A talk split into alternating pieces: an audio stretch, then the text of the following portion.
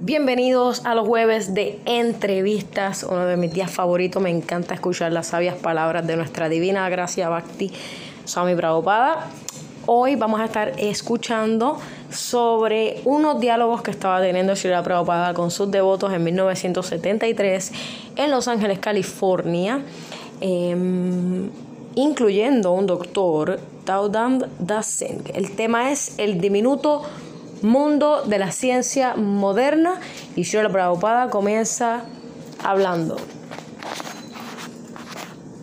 La materia cambia en seis fases. Nacimiento, crecimiento, permanencia, producción de subproductos, decaimiento y muerte.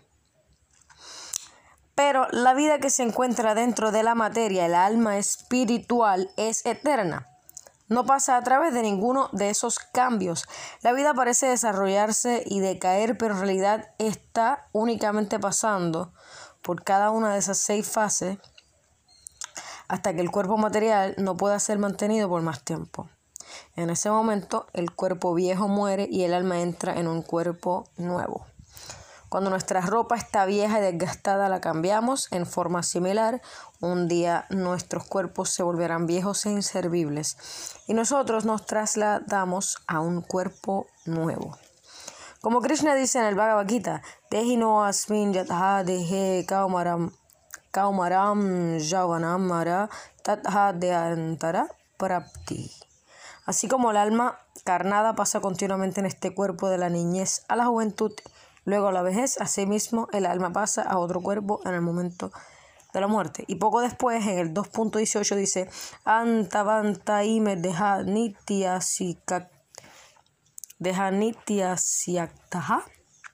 sharirnaha. Esto significa que solo está sujeto a la destrucción el cuerpo material de la entidad que es eterna e indestructible. Este cuerpo material es perecedero pero la vida que se encuentra dentro de este cuerpo es nitya, eterna. Según los Vedas, la medida del alma que se encuentra dentro del cuerpo es igual a, la diez milésima parte de la punta de un cabello.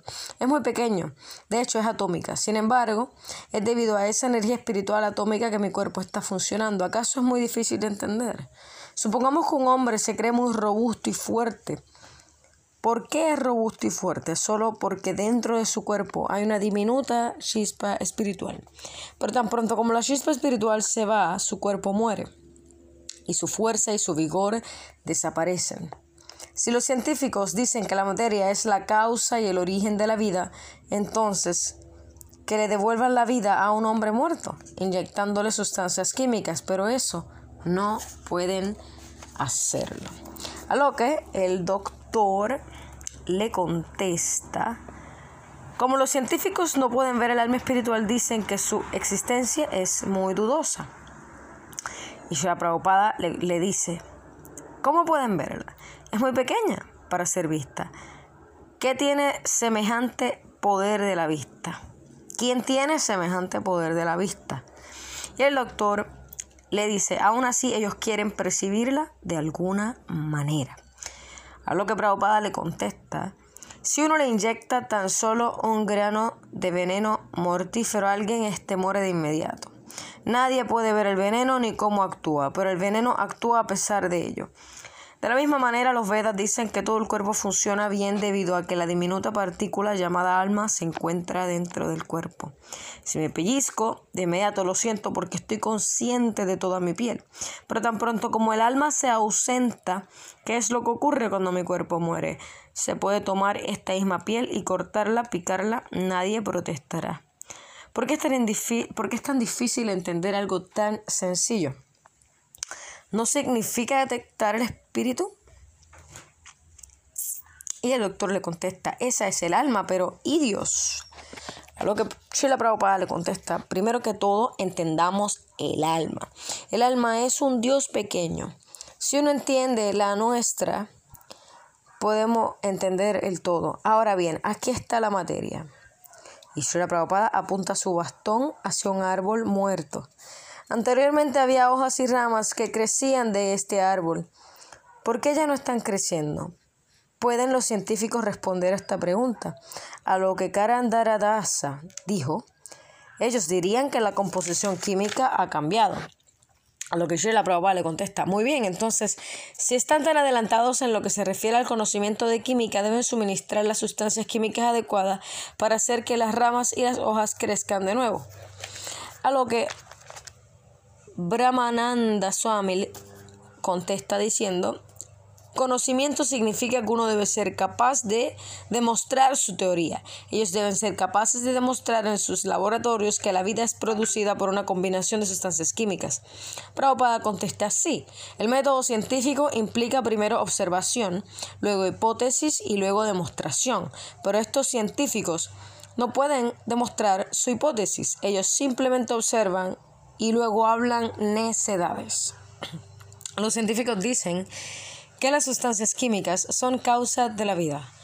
Pero todas las causas químicas que se encontraban en el árbol cuando estaba vivo aún están aún presentes. Y la energía vital está también ahí.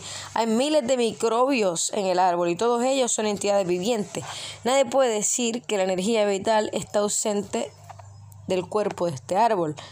Y el doctor, pero ¿y la energía vital del propio árbol? Y Prabhupada le contesta, sí, esa es la diferencia. La fuerza viviente es individual y la entidad viviente individual y particular que constituía el árbol se ha ido. Eso debe ser lo que ha ocurrido, ya que todas las sustancias químicas necesarias para mantener la vida aún se encuentran allí, mas el árbol está muerto. He aquí otro ejemplo. Supongamos que estoy viviendo en un apartamento y luego lo abandono. Me he ido, pero muchas otras entidades simplemente pero muchas otras entidades vivientes permanecen ahí, hormigas, arañas, etc. No es verdad que simplemente porque yo he abandonado el apartamento este ya no puede alojar vida. Hay otras entidades vivientes que aún viven ahí. Es simplemente que yo, un ser viviente individual, me he ido. Las sustancias químicas del árbol son como el apartamento, simplemente constituyen el medio ambiente a través del cual actúa la fuerza viviente individual, el alma. Así pues, los científicos nunca serán capaces de producir la vida en el laboratorio químico. Los supuestos científicos dicen que la vida comienza a partir de sustancias químicas, pero la verdadera pregunta es, ¿de dónde han venido las sustancias químicas? Las sustancias químicas provienen de la vida y, eso, y esto significa que la vida tiene poder místico. Por ejemplo, un naranjo contiene muchas naranjas y cada naranja contiene sustancias químicas, ácido cítrico y otras. Así que ¿De dónde provienen esas sustancias químicas? Obviamente provienen de la vida que se encuentra dentro del árbol.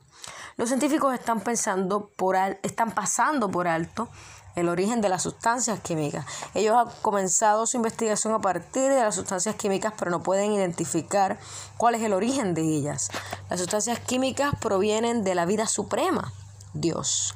Así como el cuerpo vivo de un hombre produce muchas sustancias químicas, la vida suprema, el Señor Supremo, está produciendo todas las sustancias químicas que se encuentran en la atmósfera, en el agua, en los seres humanos, en los animales, en la tierra. Y eso se denomina poder místico, a menos que se acepte el poder místico de lo supremo, del Señor Supremo. No existe solución al problema del origen de la vida. El doctor le, le contesta, los científicos responderán que no pueden creer en el poder místico, a lo que Prabhupada le va a contestar unas palabras en el siguiente segmento. Hare Krishna. El doctor Sin le pregunta a Shira Prabhupada que si eh, se estudian las energías inferiores y superiores en la filosofía Sankhya. Y Shira Prabhupada le contesta que no, los científicos Sankhya no conocen la energía superior. Ellos simplemente analizan los elementos materiales tal como lo hacen los científicos. Ni los científicos ni los filósofos Sankhya saben nada acerca del alma espiritual. Ellos están únicamente analizando la energía material de Krishna. Y el doctor Shin le pregunta, ¿están analizando los elementos materiales creativos? sea, Prabhupada le contesta, los elementos materiales no son creativos, el alma es creativa. Nadie puede crear vida con solo materia y la materia no se puede crear a sí misma. Usted, una entidad viviente, puede mezclar hidrógeno y oxígeno para crear agua, pero la materia en sí misma no tiene ninguna energía creativa. Si usted coloca una botella de hidrógeno cerca de una botella de oxígeno, ¿se combinarán automáticamente sin ayuda? Y el doctor Singh le dice, no, deben ser mezcladas. Y la Prabhupada le dice, sí, se requiere de la energía superior, de la energía de la entidad viviente de algún controlador. El oxígeno y el hidrógeno son energía inferior, pero cuando la energía superior los mezcla pueden convertirse en agua. La energía inferior no tiene ningún poder a menos que se involucre en ella la energía superior. Este mar, indicando al Océano Pacífico, es calmado y tranquilo, pero cuando la fuerza superior, el aire, lo empuja, se crean altas olas. El mar no tiene ningún poder sin la fuerza superior. En forma similar hay otra fuerza superior al aire y otra y otra hasta que llegamos a Krishna, la fuerza superior máxima. Eso es verdadera investigación. Supongamos que un tren de ferrocarril está apenas comenzando a moverse. La locomotora empuja un vagón el cual empuja a otro y así sucesivamente hasta que todo el tren se pone en movimiento y todo el movimiento lo origina el maquinista, una entidad viviente y de igual manera en la creación cósmica Krishna es el primer impulso, da el primer impulso y luego mediante muchos impulsos sucesivos toda la manifestación cósmica llega a existir. Eso se explica en el Bhagavad Gita, capítulo 9, verso 10 prakriti suyate sasharasharam. Esta naturaleza material está actuando bajo mi dirección. Oh hijo de Kunti, y está produciendo a todos los seres móviles e inmóviles. Y un poco después dice, Sarvayoni Shukaunte ya Murta ya Tasang Brahma Mahat Janir Aham Bija Todas las especies de vida aparecen mediante su nacimiento en la naturaleza material y yo soy el padre que aporta la simiente. Por ejemplo, si plantamos una semilla baniana, con el tiempo crece un inmenso árbol y este produce millones de nuevas semillas. Cada una de estas semillas a su vez produce otro árbol de, de, nuevas semillas y así sucesivamente. Así que Krishna es el padre original que aporta la simiente. Desafortunadamente, los científicos solo observan la causa inmediata, ellos no perciben la causa remota. Existen dos causas, la causa inmediata y la causa remota. A Krishna se le describe en los Vedas como Sarva Kararna Kararnam, la causa de todas las causas. Si uno entiende la causa de todas las causas, entonces entiende todo. Yasmin vi viñates sarvamevan viñatam bhavati. Si uno conoce la causa original, las causas subordinadas posteriores se conocen automáticamente. Si bien los científicos están buscando la causa original, cuando los Vedas, que contienen conocimiento perfecto, dan la causa original, no la aceptan. Ellos se atienen a su conocimiento parcial e imperfecto. El doctor Singh, a lo que el doctor Singh le dice, los científicos están preocupados por las fuentes de energía y ahora están trabajando en la utilización de la energía solar para cocinar, iluminar y diversos otros propósitos. Ellos tienen la esperanza de que cuando agoten todas las demás fuentes de energía podrán utilizar energía solar. Y Prabhupada le contesta, esto no es una teoría muy nueva. Todo el mundo sabe que es posible obtener fuego de un árbol debido a que las raíces de los árboles almacenan la energía del sol. Esos científicos son criaturas diminutas, pero están muy envanecidos. Nosotros no le damos mérito, debido a que están simplemente declarando lo que todo el mundo sabe. Al cortar un árbol, no se puede obtener fuego de él inmediatamente, tiene que ser secado al sol, cuando se recoge la energía del sol el árbol puede ser utilizado para producir fuego. En realidad, la energía del sol mediante todo, pero los científicos no saben de dónde proviene la energía del sol. En el Bhagavad Gita, capítulo 15, 12, verso 12, Krishna dice, Yarat, Yarat Ditya Gatam Tejo Jagat Vasayate Akhilam Jash Chandramasi Tat El esplendor del sol que dispa la oscuridad de todo este mundo proviene de mí.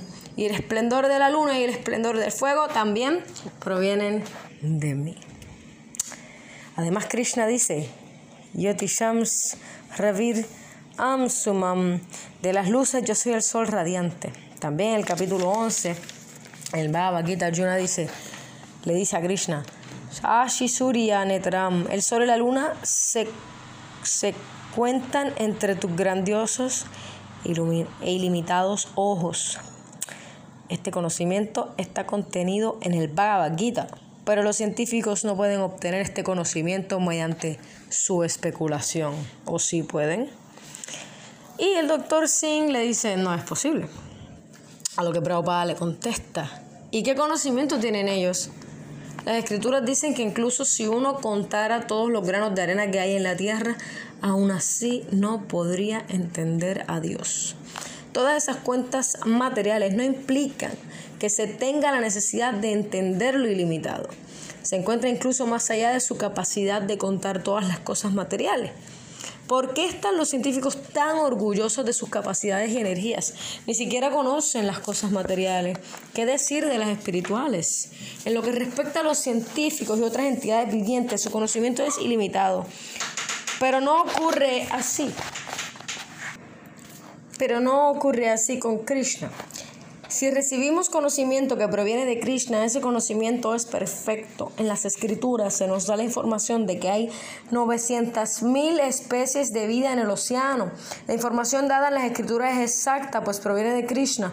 Y como el propio Krishna dice, como la suprema personalidad de Dios, yo sé todo lo que ha ocurrido en el pasado, todo lo que ocurre en el presente y todas las cosas que habrán de venir.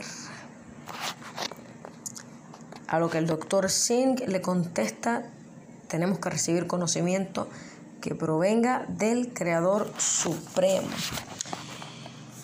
Eh, hasta aquí los comentarios por el momento. Quedan varias páginas, las cuales voy a continuar en los próximos segmentos en estos días. Estén pendientes. Este fue el tema el diminuto mundo de la ciencia moderna llevada a cabo en 1973. Todas las glorias a los Vaishnavas eh, que intentan de todo corazón el prema, llegar a ese prema bhakti, a ese amor puro por Dios. Que estén todos muy bien, cada día mejor. Hare Krishna. Continuamente el doctor Singh le, le dice a Sri Prabhupada, los científicos responderán que no pueden creer en el poder místico. A lo que Sri Prabhupada le contesta, pero ellos deben explicar el origen de sus sustancias químicas. Cualquiera puede ver que un árbol ordinario está produciendo muchas sustancias químicas. Ellos no pueden negarlo. Pero ¿cómo puede producirlas? ¿Cómo ellos no pueden responder esto? deben aceptar que la, fuerza, que la fuerza viviente tiene poder místico. Yo no puedo explicar cómo mi uña crece de mi dedo, eso está más allá del poder de mi inteligencia. En otras palabras, está creciendo en virtud de una potencia inconcebible o asintya shakti. Así que si asintya shakti existe en un ser ordinario, imagínense cuánto asintya shakti posee Dios. La diferencia que hay entre Dios y yo es que si bien yo tengo las mismas potencias que Dios, puedo producir solo una pequeña cantidad de sustancias químicas, mientras que Él, mientras que Él puede producir enormes cantidades de ellas. Yo puedo producir un poquito de agua en la forma de transpiración, pero Dios puede producir los mares, etcétera, etcétera. El análisis de una gota de agua de mar le da a uno el análisis cualitativo del mar, sin ningún error. En forma similar, el ser viviente ordinario es parte o porción de Dios. Así que mediante el análisis de los seres vivientes podemos comenzar a entender a Dios. En Dios existe una gran potencia mística. La potencia mística de Dios actúa velozmente, exactamente igual que una máquina eléctrica. Las máquinas operan en virtud de cierta energía y están tan bien hechas todo el trabajo se realiza simplemente por apretar un botón. De igual manera Dios dijo, hágase la creación y la creación se hizo, el funcionamiento de la naturaleza. Considerado de esta manera no es muy difícil de entender. Dios tiene potencias tan maravillosas que la creación solo por su orden ocurre de inmediato. A lo que Brahmananda Swami le dice, los científicos no aceptan a Dios ni a Cynthia Sakshak a Cynthia Shakti. Y Srila Prabhupada le contesta, esa es una sinvergüencería. Dios existe y su Asintya Shakti también existe. A lo que Karandara Dasa dice, los científicos dicen que la vida fue creada bioquímicamente. Y Srila Prabhupada contesta, y yo les digo a ellos, ¿por qué ustedes no crean la vida? Su biología, su química están muy adelantadas, así que ¿por qué ustedes no crean la vida? Karandara Dasa dijo, ellos dicen que creerán vida en el futuro. Shra Prabhupada contesta, ¿en qué momento del futuro? Si los científicos conocen el proceso creativo, ¿por qué no pueden crear vida ahora? Si la vida tiene un origen bioquímico y si los biólogos y químicos están tan adelantados, entonces, ¿por qué no pueden crear vida en sus laboratorios? Cuando este punto crucial se plantea, ellos dicen, lo haremos en el futuro. ¿Por qué en el futuro? Eso es una necedad. No confíe en ningún futuro, no importa cuán agradable parezca. ¿Cuál es el significado de su adelanto? Están hablando necedades. Karandara Dasa dice, ellos dicen que están justo a punto de crear vida. A lo que Shira Prabhupada le contesta, pero eso también es el futuro, de una forma diferente. Ellos deben aceptar que aún no conocen la verdad acerca del origen de la vida, puesto que están esperando ser capaces de crear vida en el futuro. Actualmente su conocimiento debe ser imperfecto. Su proposición es algo así como darle a alguien un cheque con fecha pospuesta. Supóngase que yo le debo a usted 10 mil dólares y le digo, sí, le pagaré todo el montante, le pagaré todo el montante con el cheque de fecha pospuesta. ¿Le parece bien? Si usted es inteligente, responderá. En este momento, deme al menos 5 dólares en efectivo, de manera que yo pueda ver algo tangible. De igual manera, los científicos no pueden producir ni siquiera una sola brisna de hierba mediante la bioquímica y aún así declaran que la vida se produce de la materia. ¿Qué necedad es esta? No hay nadie que cuestione eso. Podemos demostrar que la vida comenzó a partir de la vida. He aquí la prueba. Cuando un padre engendra un hijo, el padre está vivo y el hijo está vivo, pero ¿qué prueba da el científico de que la vida proviene de la materia? Podemos demostrar que la vida comienza a partir de la vida y también podemos demostrar que la vida original es Krishna. Pero ¿qué prueba existe de que un niño haya nacido? Jamás de una piedra muerta. Los científicos no pueden demostrar que la vida proviene de la materia. Ellos están dejando eso de un lado para el futuro. Karandara Dasa le dice, la base de, lo, de que los científicos llaman integridad científica es que hablan solo acerca de lo que pueden experimentar mediante sus sentidos. A lo que Shila Prabhupada le contesta, entonces están padeciendo de lo que nosotros llamamos la filosofía del doctor Rana. Había una vez una rana que había vivido toda su vida en un pozo. Un día una amiga la visitó y le informó de la existencia del Océano Atlántico. Oh, ¿qué es el Océano Atlántico? preguntó la rana del pozo.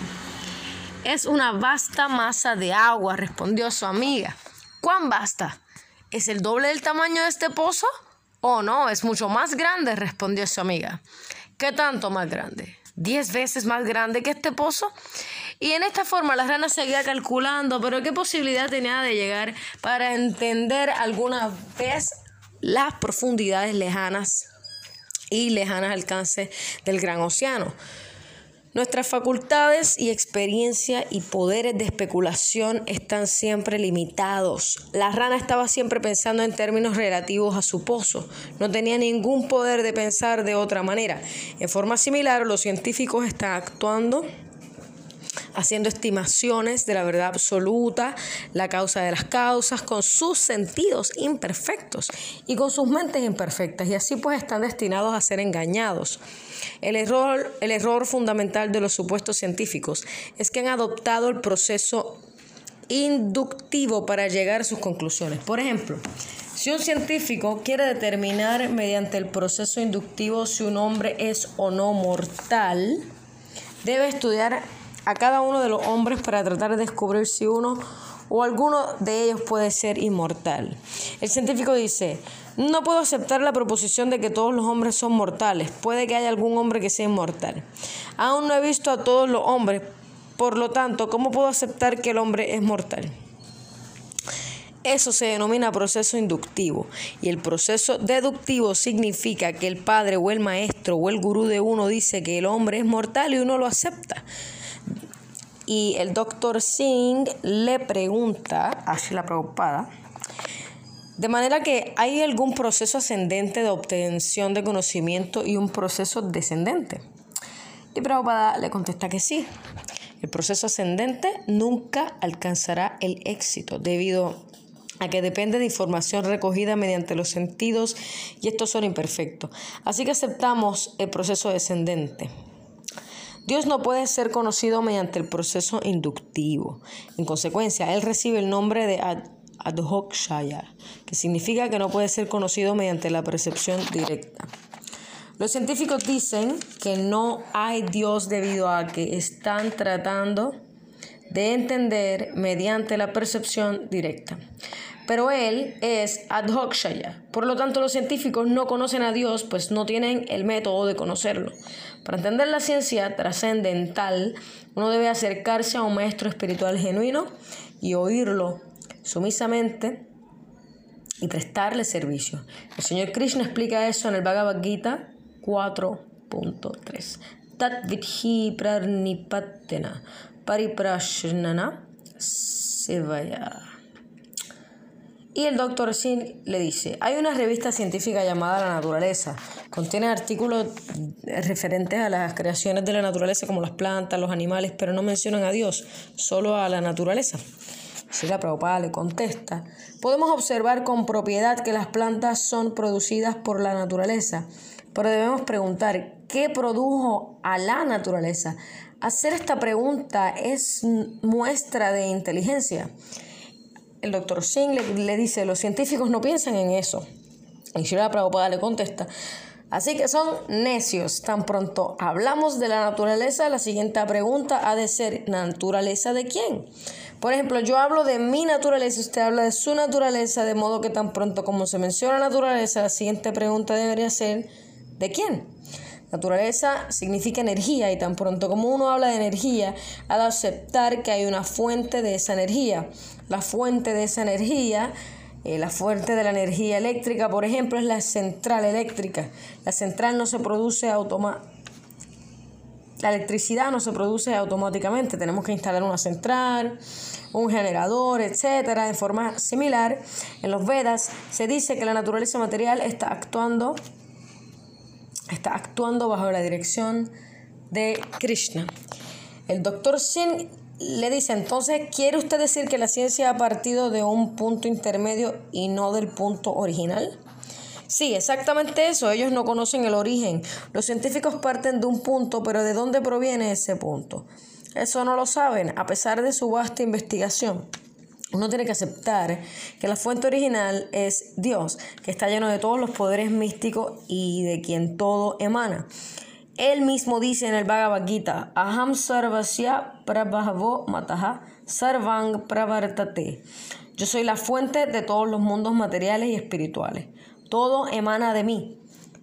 Nuestras conclusiones, nuestras conclusiones no se basan en la fe ciega, son de lo más científicas. La materia proviene de la vida. En la vida, en el origen, hay ilimitados recursos materiales. Ese es el gran misterio de la creación. La moderna investigación científica es tal como la filosofía Sankhya, que analiza los elementos materiales. Sankhya significa contar. Nosotros también somos filósofos Sankhya hasta cierto punto debido a que contamos y analizamos los elementos materiales. Esto es tierra, agua, esto es aire, esto es luz del sol, esto es fuego, etc. Además puedo contar mi mente, mi inteligencia, mi ego. Más allá de mi ego, sin embargo, no puedo contar. Pero Krishna dice que hay existencia más allá del ego y que esa existencia es la fuerza viviente, el alma espiritual. Eso es lo que los científicos no conocen. Ellos creen que la vida es meramente una combinación de elementos materiales, pero Krishna niega eso en el Bhagavad Gita. 7.5. prakritim Además de esta naturaleza inferior, hay una energía mía superior. La energía inferior consiste en los elementos materiales y la energía superior está constituida por la entidad viviente espiritual. Bhumira ponalo vayu Kaung mano bujir evasha. Ahankara prakritihi astada. Tierra, agua, fuego, aire, éter, mente, inteligencia y ego falso. Todos estos ocho juntos comprenden mis energías materiales separadas. Krishna explica aquí en el Bhagavad Gita que Vayu, el aire, el gas, proviene de él, y Kam, el éter, es más fino que los gases o el aire, más fina que el éter es la mente, y más fina que la mente es la inteligencia, y más fina que la inteligencia es el alma. Pero los científicos no conocen esto, ellos solo pueden percibir las cosas densas. Ellos mencionan Vayu, pero ¿de dónde proviene Vayu? ¿De dónde proviene el gas? El doctor Singh le contesta, ellos no pueden responder eso. Shri Prabhupada le dice, pero nosotros sí podemos responder. Tenemos el conocimiento de que el gas proviene de Kam o éter, o el éter proviene de la mente, o el mente de la inteligencia y de la inteligencia, y que la inteligencia proviene del, del, del, alma, de la energía superior de Krishna, etc. Doctor Singh le pregunta a Shri Prabhupada, ¿se estudian las energías inferiores y superiores en la filosofía Sankhya? Y Shri Prabhupada le va a contestar esta pregunta en el siguiente segmento. Yay.